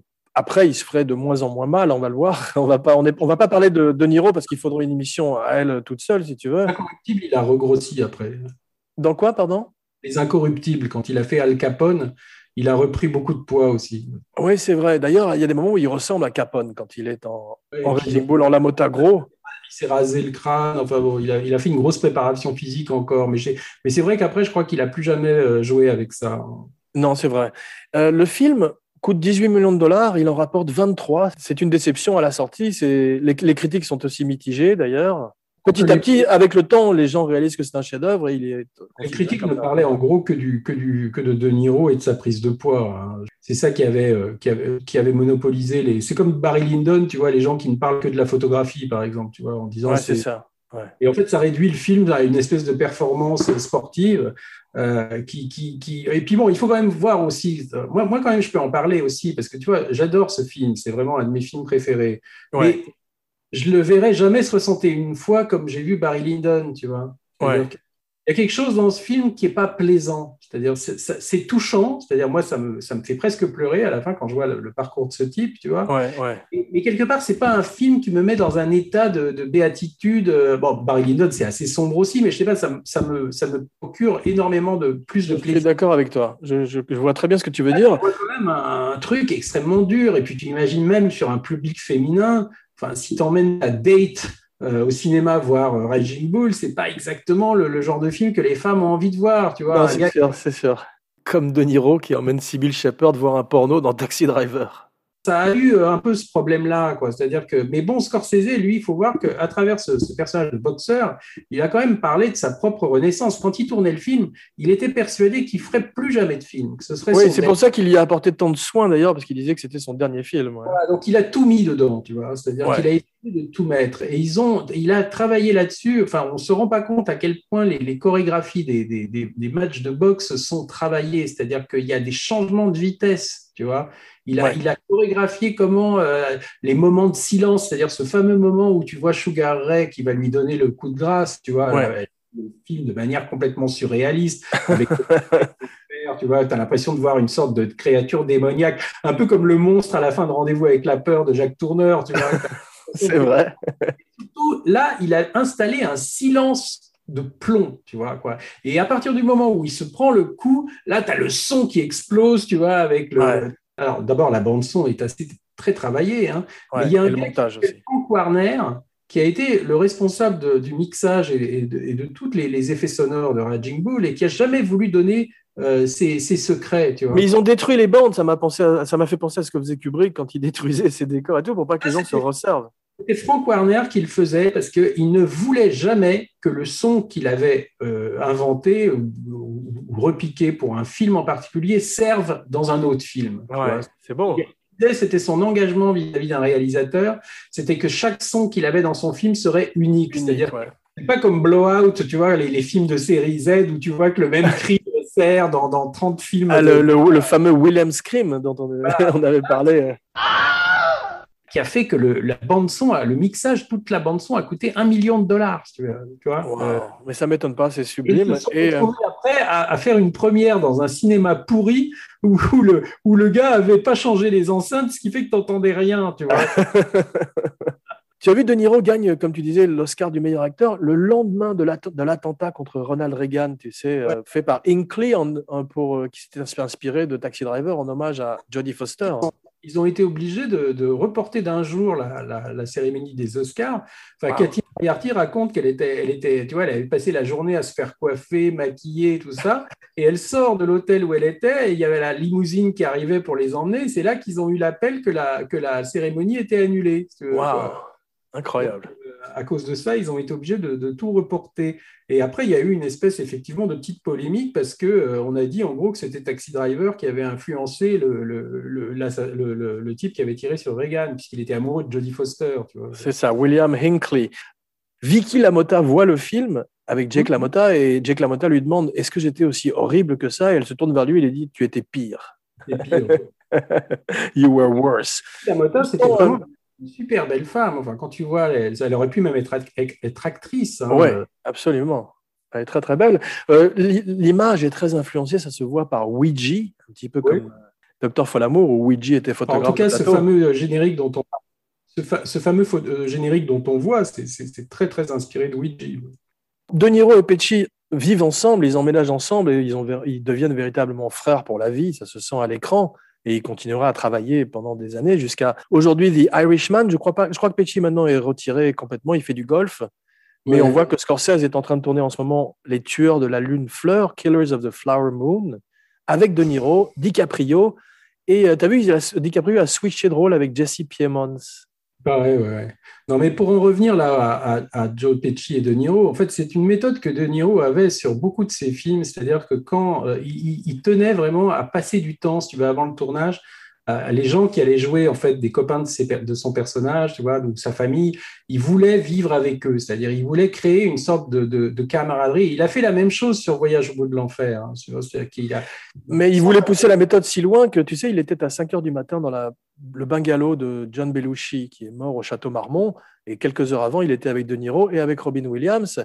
Et ils avaient discuté du fait que De Niro voulait un jour prendre de l'héroïne pour jouer un drogué en direct sur, pour un film, tu vois. Donc, c'est des gens qui. Alors ça, c'est par exemple Marcello Mastroianni qui était euh, nommé à l'Oscar la même année que De Niro pour Raging Bull. Il Ouais. avait fait une, une interview, je crois, quelques jours avant la cérémonie, en disant que pour lui, c'était pas des vrais acteurs, les mecs qui avaient besoin, tu vois, de, de se bourrer la gueule pour jouer un alcoolique ou pour de prendre 20 kilos pour. C'était quand même une, une, une- une pique lancée à, à De Niro, tu vois. C'était un petit peu Laurence Olivier et Dustin Hoffman sur Marathon Man aussi. Après, moi, je pense que c'est un peu ridicule, franchement. Je pense qu'il est allé. Je, moi, c'est fondamentalement ce qui m'impressionne le plus dans Raging Bull, le, le fait de voir euh, De Niro gros, quoi. Tu vois, c'est c'est- Ouais. c'est ça qui me. Moi, je trouve le film déchirant, mais probablement que ça rajoute de l'authenticité, c'est sûr. Mais, mais le film, tu peux pas le réduire à ça, tu vois. C'est le film est tellement plus que ça. Et, euh, et, et, et- et tu sais, ce fameux plan à la fin, là, quand tu le vois euh, dans sa loge, qui est en train de, de... En fait, au départ, c'était un monologue de Shakespeare qui devait réciter. C'est ça. Et c'est Michael Powell qui l'a vu et qui a dit c'est pas assez américain. Ils se sont dit, là, on va faire plutôt euh, Brando et, et qui parle de, de- du fait que son frère, tu vois, il a Ouais. la relation avec son frère dans Sur les quais, tu vois, le monologue. Et tu vois, le gars qui vient chercher de, la mota à la fin, parce que la mota fait des spectacles de, de stand-up hein, à la fin de sa vie dans un C'est ça. Oui, miteux, tu vois. Et en fait, tu vois que c'est Scorsese dans la réflexion du miroir, on, on le, on le voit, quoi, qu'il vient Ah, le c'est chercher. drôle. Je ne savais pas ça. Mais effectivement, De Niro a une espèce d'obsession avec le stand-up parce qu'il y a King of Comedy après. Il a fait un film qui s'appelle Comedian qui n'était pas terrible, où il jouait un stand-up. Et il est une espèce de stand-up dans Joker aussi. Un petit peu, ouais, ouais. Ça revient à travers sa carrière. Là, cette dernière scène est magnifique. Euh, Elle m'a fait penser. euh, ils, ils rendent hommage à cette dernière scène dans Boogie Nights, tu as vu à la Oui. fin? Euh, la Mota était euh, sourd à 70%, je crois, dans la vie. Ce qui explique pourquoi il était souvent en colère aussi. Ils se sont tellement fait démolir qu'ils ils ont dû prendre des. Oui, C'est ça. Et euh, Thelma Schoonmaker gagne également l'Oscar. Cette année-là, en fait, c'était le film de Robert Redford, des, des gens comme Ordinary People, des gens comme les autres qui avaient gagné le, le réalisateur et le meilleur film, ce qui est, ce qui est assez ridicule parce que le film est, est sympathique, enfin, pas sympathique, le film est correct, euh, des gens comme le les autres. Et quand tu compares à, à Raging Bull, c'est juste le jour et la nuit, tu vois. C'est complètement d'accord avec toi. Je suis pas extrêmement fan du film avec Donald Sutherland, Mary Tyler Moore et Timothy Hutton. c'est un petit téléfilm, tu vois. Sharon Stone auditionne pour le rôle de Vicky. Ah bon? Ouais, elle retrouverait Scorsese de façon spectaculaire quelques années plus tard dans Casino, un de ses meilleurs rôles. Sharon Stone, tu la vois la même année, euh, elle, elle joue une figurante dans Stardust Memories. Et je crois que c'est la première fois qu'on la voit au cinéma d'ailleurs. Ah, c'est drôle, oui, tu as raison, effectivement, ça me dit quelque chose. Jodie Foster euh, voulait le rôle, elle a 16 ans, elle, fait, Ah bon elle organise une séance, une séance de photos pour prouver qu'elle est une femme. Euh, mais finalement, elle n'est pas, elle est pas, elle n'est pas acceptée, bien évidemment. Il y a 114 fois le mot fuck, c'est moins que dans The Wolf of Wall Street. ou Scarface. ou- On pourrait citer quand même dans le, dans le, film, moi, la séquence, la scène qui m'impressionne le plus, c'est en fait tout le plan séquence, tu sais, avant le combat avec Cerdan. Euh, tu commences dans la, dans dans la, salle où il se change, hein, euh, où il se prépare, et il, le, Joey Pesci a un espèce de punching ball qui tient comme ça, et l'autre tape dedans. Et, et De Niro a, cassé une côte à Joe Pesci ce jour-là, tu vois, et là, tu as ce plan de steadicam incroyable, tu vois, où on se met à les, à, on les suit en travelling arrière, tu vois, et après tu passes derrière eux, et là tu les vois Incroyable. Énorme avec les gens qui crient et tout ça. Et, et- et ça, si tu veux, c'est un, c'est un, c'est un plan qui, qui vraiment et, et en fait c'est très très euh, malin parce qu'en fait c'est le combat le plus important hein, de la carrière de, de, de la Mota puisque c'est le, le- le combat qui le fait passer à champion du monde Ouais. et il ne montre pas le combat car, il- tu Ouais. vois presque rien du combat. Et Cerdan meurt pour le match retour dans l'avion. En fait, il montre surtout la préparation, le moment en fait où il arrive sur le ring, si tu veux. Et c'est c'est tellement. euh, Mais ce plan séquence est d'une telle virtuosité, ça m'a rappelé le plan du euh, Copacabana où Henry Hill emmène Ouais, ouais. Aaron pour. euh, Venu- euh, Comment Brian De Palma nous avait raconté que quand il avait vu ça, euh, il était mais euh, il était tombé de sa chaise, tu vois, parce que lui c'est quand même son truc. Les, les, Il a essayé de le refaire sur euh, Snake Eyes, où tu as ce plan euh, Il a de. essayé de le faire dans Snake Eyes, mais disons qu'il était en train de tourner Blowout quand, quand, quand euh, Raging Bull est sorti et, et il était persuadé de- d'avoir fait son meilleur film, tu vois, et il était Ouais. très content. Lui. Et quand il est allé voir Raging Bull, il raconte qu'il a eu le moral à zéro parce qu'il s'est dit euh, en fait, mon film, c'est de la merde à côté de ce film. là, euh, je croyais que j'étais bon, mais, mais là, je vois quelque chose que je, que je pourrais jamais faire. Bon, il est un peu excessif, hein, mais, mais disons que c'était. euh, il y a- il y a toujours eu quand même, même par rapport à De Palma, le, le Scorsese et, et, et- et quelqu'un à, à qui il se compare souvent. Et, et là, sur Raging Bull, il, il lui donne l'avantage, ce qui n'est pas forcément le cas après, hein, parce que De Palma te parle d'autres films de Scorsese qui, selon lui, sont surfaits, et je suis assez d'accord. hein. Mais on va en parler, on parlera des films de Scorsese en fin d'émission, justement. On aura notre, notre liste. Non, ça, c'est un film qui a la grâce. C'est-à-dire, il n'y a pas beaucoup de films comme ça. Ouais, mais Euh, c'est fou comme à quel point c'est ultra stylisé ce début. Tu as, tu as vraiment un fantôme dans le ring et, et on- c'est presque un film de boxe fait par Tim Burton au début. Ouais, puis c'est mental surtout, c'est-à-dire qu'il y a beaucoup de choses mentales, mon- euh, comment, de- des, des représentations qui sont mentales, tu vois, de, de, euh, d'être tout seul comme ça sur le ring, tu as l'impression qu'on est presque dans sa tête, tu vois, c'est, parce Ouais. que tout est fait un petit peu euh, avec la perception à la passe de Damol, les bruits que tu entends sur le ring, tu vois, enfin, c'est, c'est très fait du point de vue de la mota, tu vois, même quand il regarde sa femme, le fait qu'on voit sa femme au ralenti, euh, dès qu'elle embrasse un type juste pour dire bonjour, le ralenti fait qu'on a l'impression que les lèvres s'attardent plus longtemps qu'elles le devraient, tu vois, sur la, la bouche du type ou sur la joue du type. Et Ouais. ça, ça reflète le- le- l'esprit parano, tu vois. Le, le- La jalousie, d'ailleurs, ça m'a frappé à quel point ça m'a fait penser à Scarface. La, Un la- peu, la folie jalouse. Ouais, tu peux être sûr que là, il a, il a essayé de repomper. Enfin, il a- Ouais. il a- Et ça m'a fait penser aussi à l'obsession de Tom Cruise euh, sur le marin et euh, dans Eyes Wide Shut avec Nicole Kidman. C'est un peu mieux fait, là, quand même. C'est, Ouais. c'est- Je suis d'accord. Ouais. c'est ce qu'il y a de mieux, là, les flashbacks en noir et blanc sur le. Sur le Il y a sur- un grand classique chez Scorsese que j'aime beaucoup, c'est les gens qui jouent des, des gens beaucoup plus jeunes que leur rôle, parce que De Niro a 36 ans dans le film, et au début, il est censé avoir une vingtaine d'années. Pesci est censé être son frère cadet, alors qu'il a l'air plus vieux que lui. Mais le noir et blanc, je pense, euh, rend ça aussi, euh, tu vois, si ça avait été la couleur. Moi, moi, je pense que le noir et blanc a apporté beaucoup de solutions à pas mal de, de problèmes que posait le Ouais. film. Ouais. Il y a un truc que j'aime beaucoup, c'est quand De Niro se fait beau dans les films pour partir dans une date. Tu sais, là, là, il le fait avec Vicky. Et quand il, par exemple, cette scène de Cape Fear que tu aimes un peu moins et dont on parlera tout à l'heure aussi, où il est avec euh, Juliette Lewis et il s'est fait beau parce qu'il se fait passer pour son professeur de théâtre. Il est extraordinaire. Et c'est drôle avec cette veste noire et blanc au début et cette espèce d'étrange coiffure punky, il ressemble presque à Joe Strummer. Que je, et je me suis rappelé que les Clash étaient en figuration dans euh, King of New York et que Scorsese avait toujours été un grand fan du punk rock. Et Scorsese, il écoutait les Clash pendant tout le tournage de Raging Bull, si tu veux. Et ben voilà, donc c'est marrant, il m'a fait penser à Strummer. Quand, euh, en fait, euh, Michael Chapman, le chef opérateur, euh, avait besoin de temps pour installer un éclairage, hein, en fait, Scorsese allait dans sa caravane écouter un disque des Clash. Et en fait, rendait compte qu'il avait écouté toute la face A et que l'éclairage n'était pas prêt encore. Donc, il allait voir Chapman, il disait Michael, qu'est-ce que tu fous? C'est toute une première face des Clash que tu m'as foutu en l'air déjà. Quoi. C'est une bonne façon de comptabiliser le temps.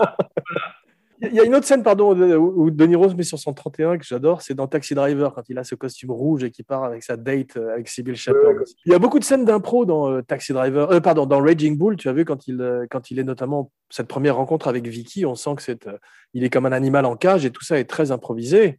Mais tu vois, par exemple, moi, les scènes de ménage entre Jack LaMotta et sa femme, enfin, quand Ouais. ils se disputent, il a refait ça avec Sharon Stone après dans Casino, tu vois, un petit peu. Enfin, mais je trouve que dans Casino, il y en a trop. C'est-à-dire, Casino, ça fait trois heures. Je suis sûr que Scorsese ferait Raging Bull aujourd'hui, ça ferait 3h20, ça ferait. Ouais.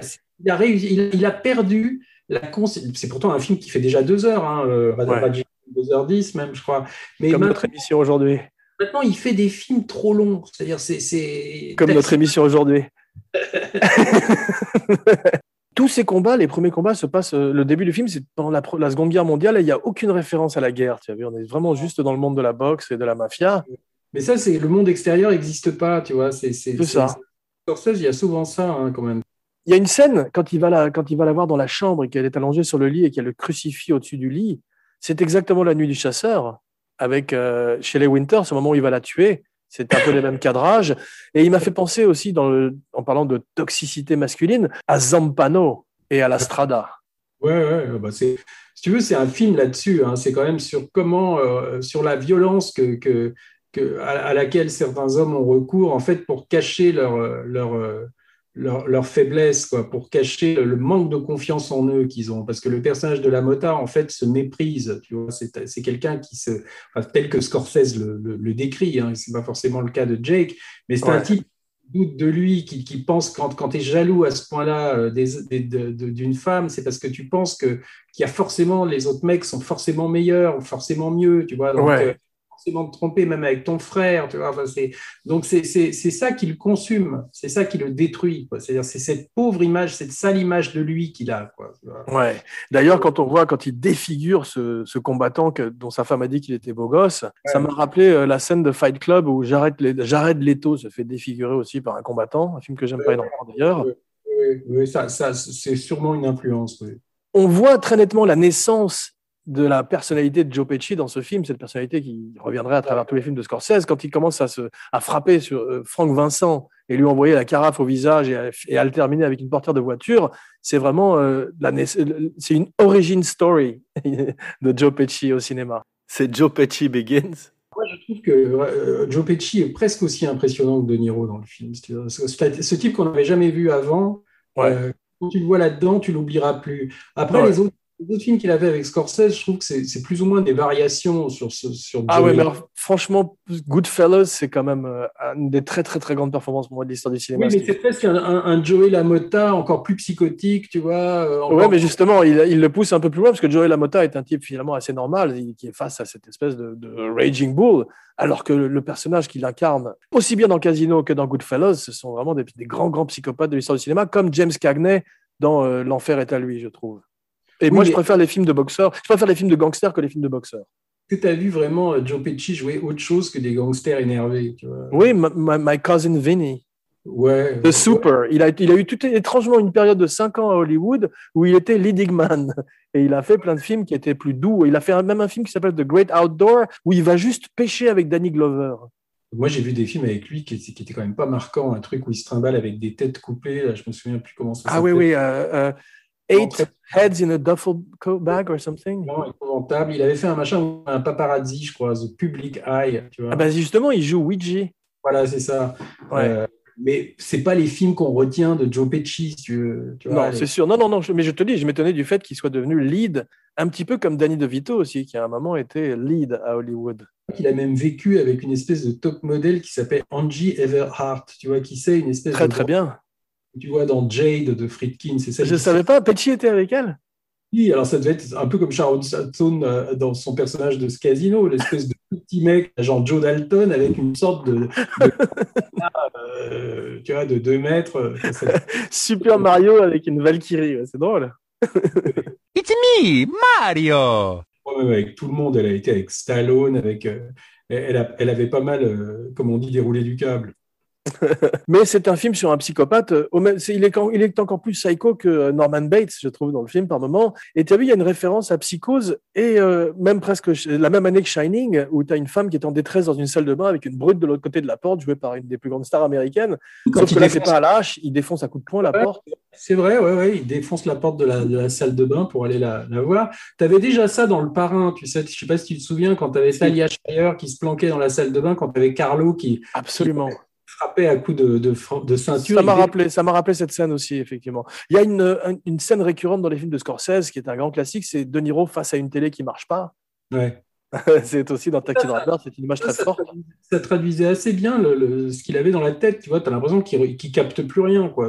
C'est ça, mais je me demande si c'est une métaphore de Schrader ou de, de Scorsese. Mais C'est possible que ce soit euh, Schrader qui avait amené Ouais. ça. La, la fameuse scène où il devait se masturber dans la, dans la, dans la, dans la prison, hein, euh, qu'ils ont tous trouvé un peu too much, mais en fait, il paraît que Scorsese l'aimait vraiment, la scène. hein. C'est De Niro qui, qui, qui voulait pas la jouer, qui trouvait qu'on n'avait pas besoin de ça. ouais. Et à la place de ça, il a, il, il a Ça mis- me rappelle une. Je peux te raconter une anecdote euh, sur, euh, sur JFK rapide. Ça me rappelle ça. C'est Oliver Stone arrive euh, vers Kevin Bacon et lui dit Bon, tu es homosexuel, il faut que tu embrasses ce type sur la bouche. C'était un autre acteur qui ne connaissait pas. Et Kevin Bacon était un petit peu gêné et il a dit Bon, j'ai une autre idée. Est-ce que je peux me mettre dans le fond de la scène en train de me masturber? Et euh, Oliver Stone a dit Bon, d'accord. Qu'il voulait pas embrasser le type. Ah ouais, d'accord. ouais. Non, mais je sais pas pourquoi. euh, en fait, je pense qu'ils ont eu peur parce qu'en plus, ils, se seraient masturbés, mais on n'aurait rien vu. On aurait deviné qu'ils se masturbent dans le noir parce que la scène est tellement plongée dans la. Ah, mais on est, c'est carrément du, c'est Jeanne d'Arc de Dreyer, t'as vu, c'est ouais, ouais, ouais, avec euh, complètement. les, les, les, les éclairs lumineux des Ou alors, ou alors le Frankenstein de James Whale, et ça m'a, ça m'a amusé parce qu'il a, il jouerait Frankenstein quelques années plus tard. C'est une scène magnifique. Enfin, c'est un truc euh, à la fin quand il se tape. là, Mais il est devenu, euh, il est, il s'est transformé en Minotaure, il est devenu le- l'homme taureau. Ouais, tu Ah, te, as l'impression de les, de les ressentir les coups qu'il prend sur la tête. Quoi. Moi, c'est une scène que je trouve très difficile à regarder. Quoi. Mais c'est un biopic sombre sur l'Amérique au même titre que Citizen Kane. Ah, mais c'est ce qu'on appelle un ecce homo, tu sais, euh, en, Toi-même. de représentation du Christ, tu vois, voilà l'homme. Et- Ouais. Et, je trouve que le film a ça, c'est-à-dire tu as l'impression que c'est l'ecce homo de Scorsese. Parce qu'il y a toujours un, côté ecce homo chez Scorsese. hein. Il y a toujours euh, une désignation comme ça, même le début d'After Hours, quand tu vois cette espèce de mouvement de caméra qui fond sur Griffin Dune, tu vois, l'ouverture du film, c'est ce qui te désigne qui va être le personnage principal, mais presque du doigt, comme ça, tu vois, euh, Ouais. très comme ça. Et ça, dans, en tout cas, ce film-là, moi, je trouve qu'il a quelque chose. C'est pas un film religieux, hein, c'est pas un film sur une figure. Il y a quand même une citation de la Bible à la fin euh, I was blind and now I can see. Oui, mais pour arriver à faire un film euh, habité par la grâce à partir d'un personnage comme ça, tu vois, qui est quand même euh, tout ce que. moi, je trouve que c'est un film beaucoup plus. euh, qui, te, qui, qui est presque une expérience religieuse, beaucoup plus que La dernière tentation du Christ ou Kundun, qui là sont des films sur des figures religieuses, tu vois. Et que- Ou Silence. Ça m'a frappé à quel point c'était l'histoire d'un mec qui voulait se faire punir pour ses péchés, tu vois, c'est, à travers la boxe. Ça m'a fait penser presque à Mickey Rourke dans la vie. Un peu, ouais. Mais je pense que ça, c'est Scorsese qui l'a beaucoup amené. hein. Je ne suis pas sûr que, que, que la Mota était, était complexe à ce point-là. La Mota était vraiment un pur animal. C'est de- ça, voilà. Ouais. Scorsese a vu comment euh, cette histoire-là, il a compris le film quand il a vu qu'en fait, ça, ça parlait de lui et surtout du moment où il a failli se perdre, tu vois, et comment, Ouais. avec, euh, à force d'être le nez dans la coke, euh, Il filme pas du tout ça comme le noble, le noble art, comme on dit. C'est vraiment tout. Il, Non, la sauvagerie, il est frappé par la sauvagerie, par le sang surtout. Oui, oui. Non, mais dans Rocky, tu voyais du sang aussi, mais, mais, mais c'est quand même, euh, Rocky, c'est- le contraire de ça. Et c'est quand même assez ironique de voir que c'est les, les deux producteurs qui ont produit Rocky qui ont produit ça. Tu as l'impression que c'est l'envers, le- le- de la médaille. Hein Absolument, non, c'est vrai, ouais. et là, tu n'as pas de musique triomphale, tu pas de. de- Ouais. Il ressemble un peu à John Belushi aussi quand il est gros. Ah, mais quand il est gros, il paraît que Irving Winkler, quand il l'a vu revenir de. Enfin, il savait même pas d'ailleurs, il paraît qu'il y a un type qui frappe à sa porte de son bureau et il voit rentrer ce gars-là, il n'a pas reconnu De Niro tout de suite, tu vois, parce qu'en plus, De Niro porte un. Ce jeu d'ombre et de lumière aussi dans ce cachot m'a fait penser aussi au moment où on découvre euh, le gros Brando dans Apocalypse Now. Oui, oui, oui, c'est vrai. Oui, oui. C'est vrai que c'est. Et euh, dans la série euh, Commotion cérébrale, quand il met des coups de tête contre ce mur, tu connais la, la- la- plus grosse commotion cérébrale, je crois que c'est Patrick Devers dans Série Noire, quand il se jette tête de la première contre la voiture. Ouais, c'est un des trucs les plus violents que j'ai vus. Et quand il dit I'm not an animal, c'est vraiment euh, aussi Elephant Man. Un peu, oui. Ouais, c'est la même année, hein, ils n'ont pas pu être influencés. Non, c'est une, sacrée, une sacrée année 1980 quand même, tu vois, parce que tu as, quand même pas mal de, de grands films qui sont sortis ou qui étaient en train de se faire. Euh, et, et- et- et il faut dire aussi que l'unité d'artistes a, a laissé Scorsese un peu, un peu libre hein, pendant, Raging, euh, pendant Raging Bull, parce qu'eux, ils étaient occupés avec La Porte du Paradis, hein, qui, était, qui était en production au même moment C'est ça. et, et qui a tellement euh, défrayé la chronique après que finalement ils n'étaient pas tellement branchés sur Raging Bull, tellement euh, il- la- la- le Chimino leur demandait de, de, de, de l'attention, tu vois. Ouais. Mais tu as vu, quand il, quand il devient euh, stand-up comédien, il devient ce qu'on appelle un insult comic. Tu sais, comme Don Rickles, qui sont ces comédiens, ces, ces stand-up qui se spécialisent dans le- dans- dans l'insulte au public. ouais. D'ailleurs, Don Rickles est fantastique dans Casino. Mais la scène où on- en fait où, où il retrouve Joey à la fin, tu vois, euh, quand il est gros et ils se sont pas revus depuis des années, et il Ouais. essaie de plusieurs fois euh, après qu'il se soit euh, vraiment euh, frité à cause. Il joue très très bien Pesci là. Tu sens vraiment qu'il le en fait, il paraît que le scénario demandait que le personnage de Joey pleure en fait dans, dans, dans les bras de, de De Niro et en fait l'autre l'a pas fait et c'est beaucoup plus fort, je trouve. Ah, Beaucoup plus fort, ouais, non, c'est terrible cette scène, effectivement. Il il lui pardonne pas d'ailleurs, on a l'impression, non? Non, non, non, non, ça reste quand même extrêmement. Alors que je crois que le scénario décrivait une- quand même une réconciliation que là on ne voit pas et je trouve que c'est. Mais la scène où il le tabasse devant sa famille, c'est vrai ça? Ça, je sais pas, mais je pense quand même que qu'ils ont quand même pas mal changé de truc. C'est pour ça après que il y a eu tous ces problèmes de de, de, De procès, ouais. Euh, je te dis, c'était beaucoup de scènes que, que jouait le personnage de Peter Savage, que jouait. Après, je ne pense pas que Peter Savage, euh, je ne sais pas si De Niro, euh, si Lamota s'en prenait à la femme de Peter Savage, je ne crois pas. Non, je crois quand même que ça, c'est resté. euh, il paraît quand même qu'ils ont demandé à Vicky Lamota si vraiment elle avait couché avec le frère de, de son mari, tu vois. Mm. Et l'autre, elle était outrée, tu vois. Mais genre, comment vous pouvez penser euh. Euh, euh, il ne savait pas quoi en penser au départ. Il ne savait pas si le mec avait des raisons vraiment d'être jaloux ou est-ce que c'était purement euh, maladif. Quoi. Voici venu le temps de ton ranking, ta Scorsese list tant attendue. C'est à toi, mon cinébali. Moi, je sais pas, il en a quand même fait tellement que je ne peux pas tous les, classer. On n'a qu'à faire un top 10 si tu veux, Un top 10. Ouais, Alors, pour simplifier. premier, en premier, je mettrais Raging Bull. Euh, en deuxième, je mettrais Taxi Driver. Mhm. troisième, je mettrais, je pense, euh, Casino. Euh, en quatrième, je mettrais. euh, alors, c'est là que c'est difficile parce qu'il y en a que j'aime à peu près autant les uns que les autres. Ouais, moi, j'aime beaucoup euh, le King of Comedy, tu vois, qui est un film en général. Moi aussi. Pas beaucoup, moi, j'aime beaucoup. Alors, peut-être que je mettrais en 4, je mettrais Mean Streets aussi, quoi, en 5. Euh, je mettrais euh, After Hours, moi, qui est un film que j'aime beaucoup aussi, en 6. Euh, alors après, là, ça devient beaucoup plus euh, compliqué parce qu'on rentre quand même dans pas mal de périodes de films. Tu ne mets pas un seul DiCaprio dans, ce- dans, tes- dans ton top 10.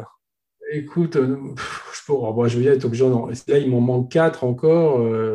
bon, je crois que je mettrais Goodfellas. Pourtant, je- c'est pas un film que j'aime, hein, mais, mais Waouh c'est- mon numéro 1.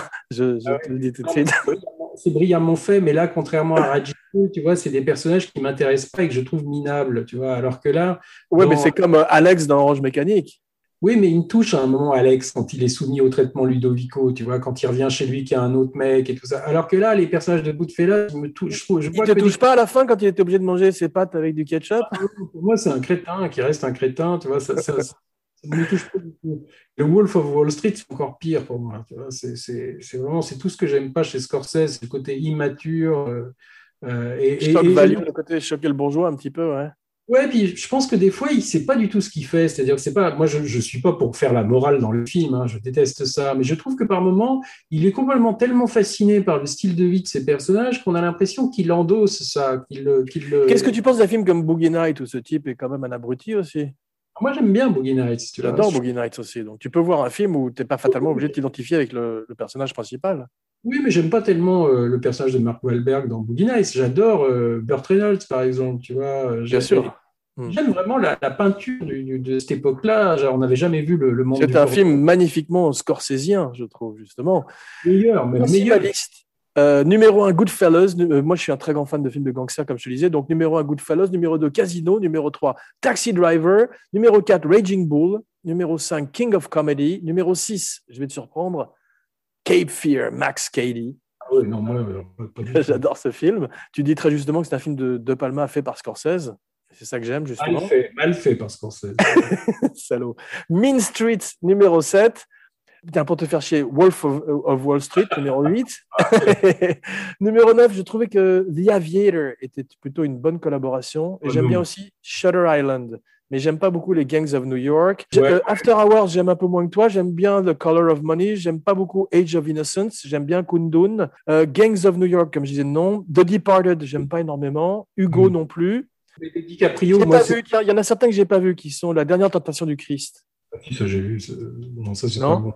J'ai pas vu New York, New York, mais j'ai bien aimé The Irishman, contrairement à toi. Et j'ai pas vu Who's That Knocking at My Door? C'est j'ai bien vu. ça. Et euh, Alice Doesn't Live Here Anymore? Ça, je l'ai vu. Écoute, c'est pas. Cache ton enthousiasme. Ça ressemble tellement pas à du Scorsese, tu vois. C'est pas mal fait. T'as Elaine Burstyn qui avait eu l'Oscar pour ce film-là. Ok. Et j'aime beaucoup un film où Scorsese aurait, paraît-il, tourné quelques scènes avant de se faire virer, qui est Honeymoon Killers, les tueurs Oui, de la parce lune de miel. Il reste une scène de, dirigée par Scorsese. donc- Ah d'accord, c'est un film que j'adore.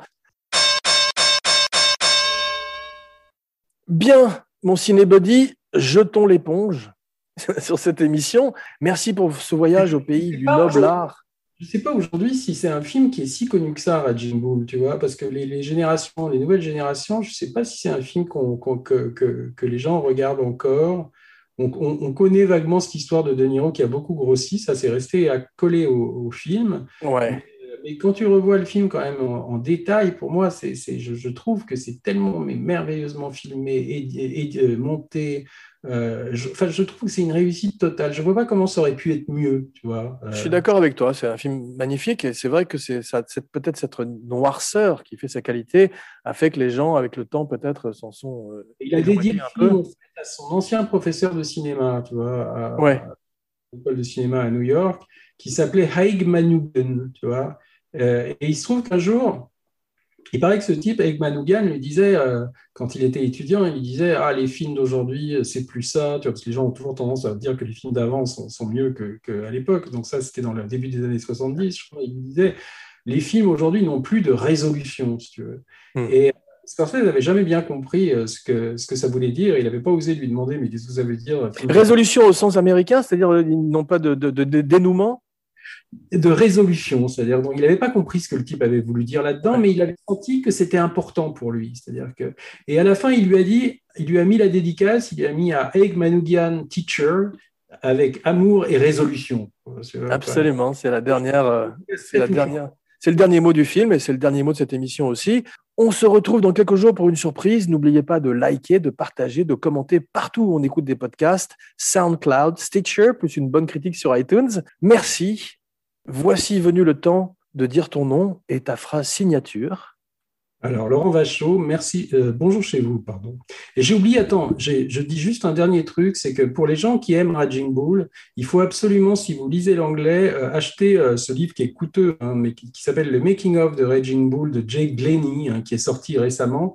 Et énormément de choses que j'ai appris sur ce film qui viennent de, de- de ce livre, hein, qui, est, qui est la somme avec des documents étonnants, des lettres, des, des- enfin, il y a absolument tout ce qu'on peut rêver de, de savoir et d'apprendre sur Raging Bull dans ce livre. Bah, formidable. I could have been a contender instead of a bum, which is what I am, let's face it. Jean Weber pour Abracadapod et Cinéflop, signing off.